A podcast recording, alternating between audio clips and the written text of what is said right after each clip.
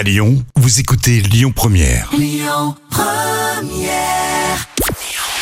Bonjour Rémi, bonjour Jam, c'est France 2 hein, qui s'est imposé hier avec la série L'art du crime qui a attiré près de 5 millions de personnes, ça représente 23% de part d'audience.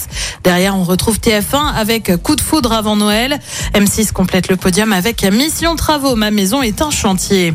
Un remix du générique du JT. Pour ça, faut prendre la direction de TF1 avec un invité un peu particulier. C'était dimanche.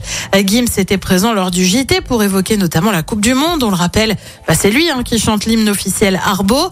Il a donc proposé une nouvelle variante de la bande son, notamment pour la fin du JT. Et on se quitte donc sur votre générique. Merci beaucoup Celui-là, merci à vous. pour cette légèreté. Merci.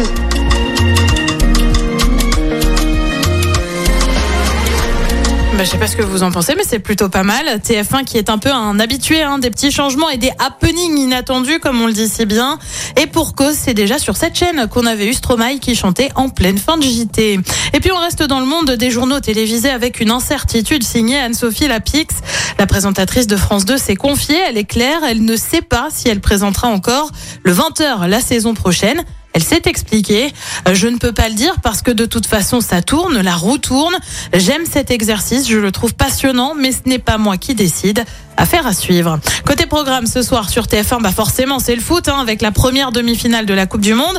Argentine-Croatie c'est à 20h.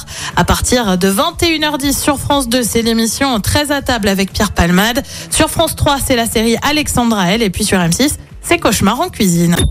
Écoutez votre radio Lyon Première en direct sur l'application Lyon Première, lyonpremière.fr et bien sûr à Lyon sur 90.2 FM et en DAB+.